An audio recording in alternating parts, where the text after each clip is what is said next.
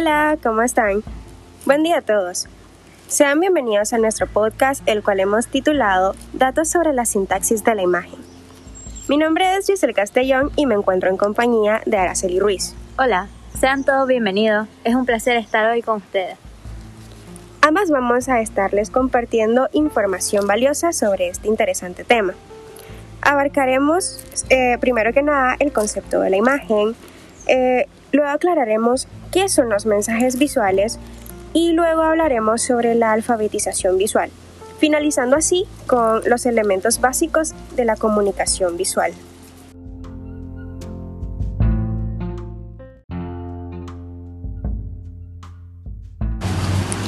Muy bien, dando inicio a esto, según la Real Academia Española, la imagen es una figura, representación, semejanza y apariencia de algo, es una producción de la figura de un objeto por la combinación de los rayos de luz que proceden de él. Según Abraham Morales, la imagen es un soporte de la comunicación visual que materializa un fragmento del entorno óptico, que subsiste a través del tiempo y que constituye uno de los componentes principales de los medios de comunicación de masas. La imagen es una selección de la realidad que podemos percibir por los sentidos, es un conjunto de elementos y estructuras de representación que la configuran y una sintaxis visual, es decir, una organización de esos elementos. La imagen se puede dividir en dos dominios. El primero es el dominio inmaterial de las imágenes en nuestra mente. Estas aparecen como visiones, fantasías, imaginaciones, son el resultado en la imaginación y en la memoria de las, percepciones externas y subjetivas por el individuo. El segundo es el dominio de las imágenes como representación visual, diseño, pinturas, grabados, fotografías, imágenes cinematográficas, entre otras. Dentro de este tipo de imágenes se encuentran las visuales, las sonoras y las audiovisuales.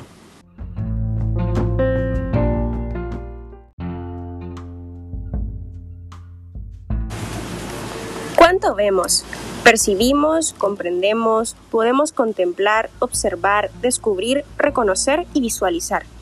Tenemos la habilidad de identificar objetos simples, símbolos o lenguaje. Podemos explorar a través de la vista.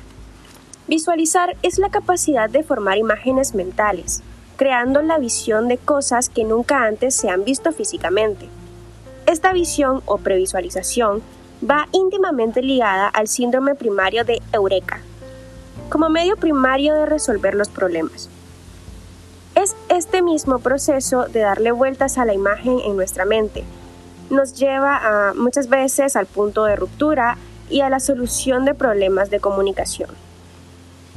Eh, y para aclarar, los mensajes visuales se caracterizan por ser simbólico, representativo y abstracto.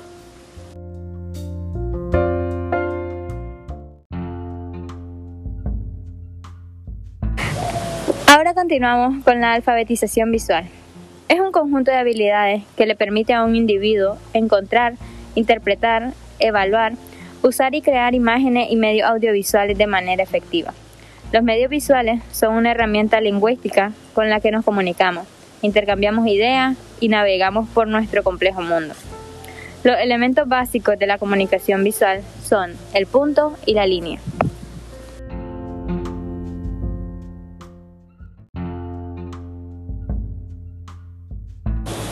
El punto es la menor unidad gráfica.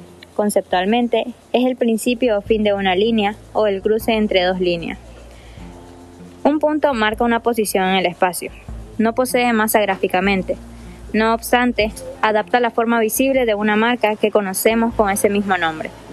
Un punto puede ser una insignificante partícula de materia o un lugar de concentración de fuerza. Existen tres tipos de puntos. Centros geométricos, puntos de fuga y puntos de atención.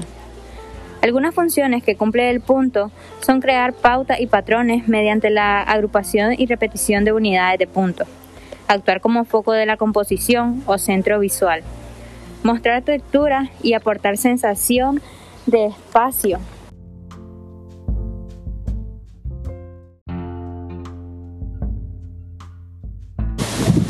La línea es la distancia entre dos puntos una sucesión de puntos o punto en movimiento. No requiere presencia visual para existir. Tiene longitud, pero no anchura. La línea se puede caracterizar por ser implícita, aislada, por ser objetuales y un conjunto de líneas. Generan sentido de dirección, perspectiva, espacio y volumen. Estas pueden ser rectas, curvas y pueden tener distintas direcciones y posiciones. También se pueden clasificar en líneas geométricas, caligráficas y accidentales.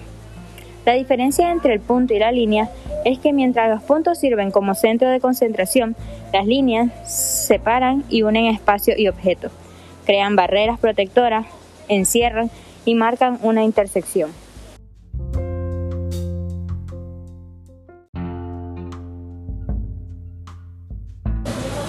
Bueno, esto ha sido todo por este capítulo. Esperamos que haya sido de su agrado y que la información le haya servido. Así es, esperamos que esta información le haya ha sido bastante útil y que ahora tengan una mejor comprensión de lo que es la sintaxis de la imagen. Fue un gusto haber compartido con ustedes, al igualmente que fue un gusto haber compartido con vos, Araceli. Igualmente, fue un placer volver a verte, Giselle.